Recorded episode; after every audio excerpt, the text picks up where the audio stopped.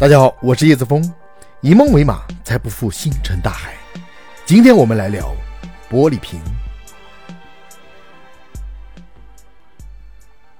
我们生活中随处可见的玻璃瓶，如果没被摔碎或者被高温烫裂等人工损坏，可以在家里放很久很久，传个一两代都没有问题。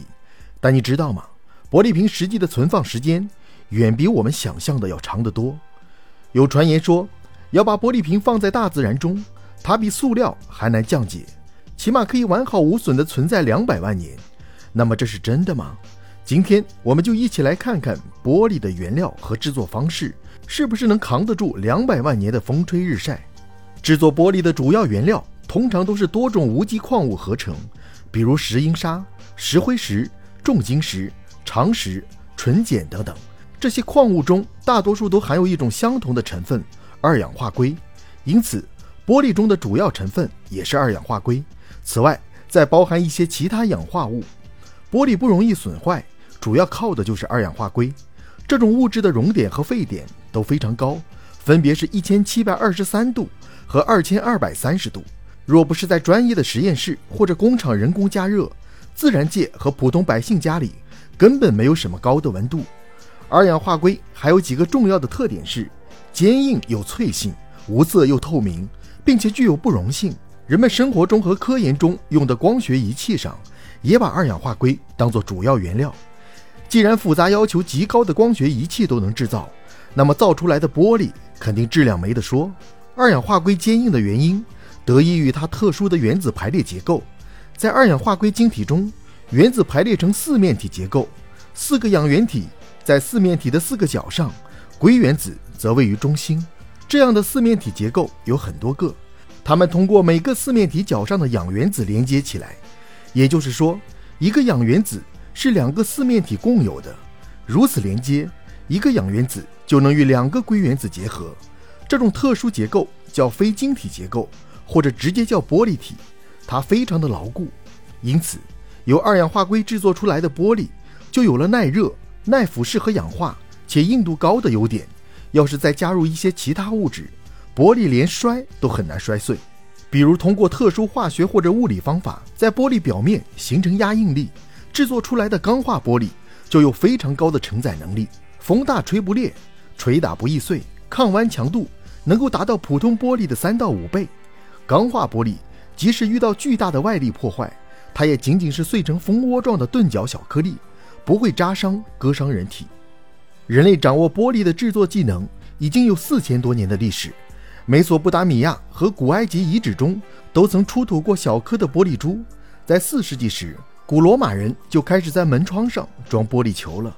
那时候，我国还在用纸糊窗户，不抗风也不抗冻。从十二世纪开始，玻璃制品成了商品，并且慢慢的进入了很多工业领域，成为必备材料。一二九一年时。意大利人制造玻璃的技术已经非常娴熟，但那时候玻璃还是奢侈品，普通人用不起。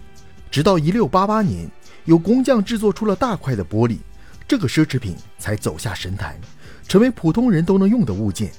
这些古代的玻璃制品，有些甚至流传到了现在。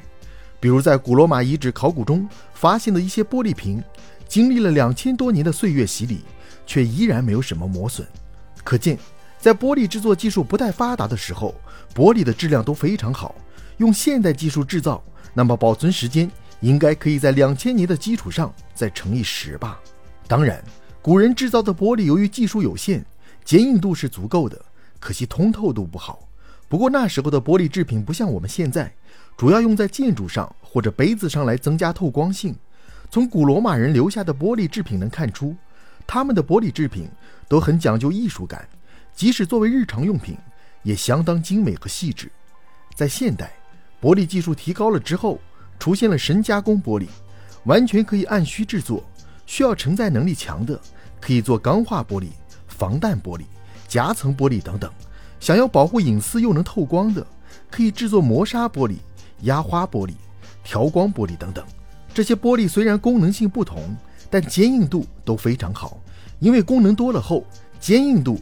抗压度、抗腐蚀度等等，都成了玻璃制作的基本要求。那这些玻璃真的可以放到自然界能挺两百万年而不坏吗？一个物体的自然降解，主要靠的是光和微生物，尤其是微生物。微生物要生存，就要从环境中吸取养分，比如我们丢掉的厨余垃圾里面有糖分、水分等等。但玻璃里面主要是二氧化硅，微生物并不需要，所以不会去降解它。玻璃的坚硬度又很高，再凶猛的食肉动物咬上一口玻璃，估计都得磕掉牙齿。所以想靠生物处理玻璃不太可能。那剩下的就只有光降解了。光降解的意思就是聚合物在光的作用下氧化分解。可是光降解顶多让有色的玻璃褪色，因为这种降解方式也是针对有机化合物。将其中的碳原子减少，可玻璃是无机物，所以光降解也行不通，那就只能靠外力了，比如水流磨损、风化、地质运动挤压等等。在这种复杂的摩擦运动下，玻璃才能碎裂变小，直到成为特别细小的颗粒，被大自然掩埋。在美国加州的布拉格堡，有一片漂亮的玻璃海滩。上世纪五十到六十年代，一家木材工厂在这里倾倒了很多垃圾。后来，当地政府在另一个地方找到了新的垃圾场，把污秽物都运了出去，只留下了玻璃。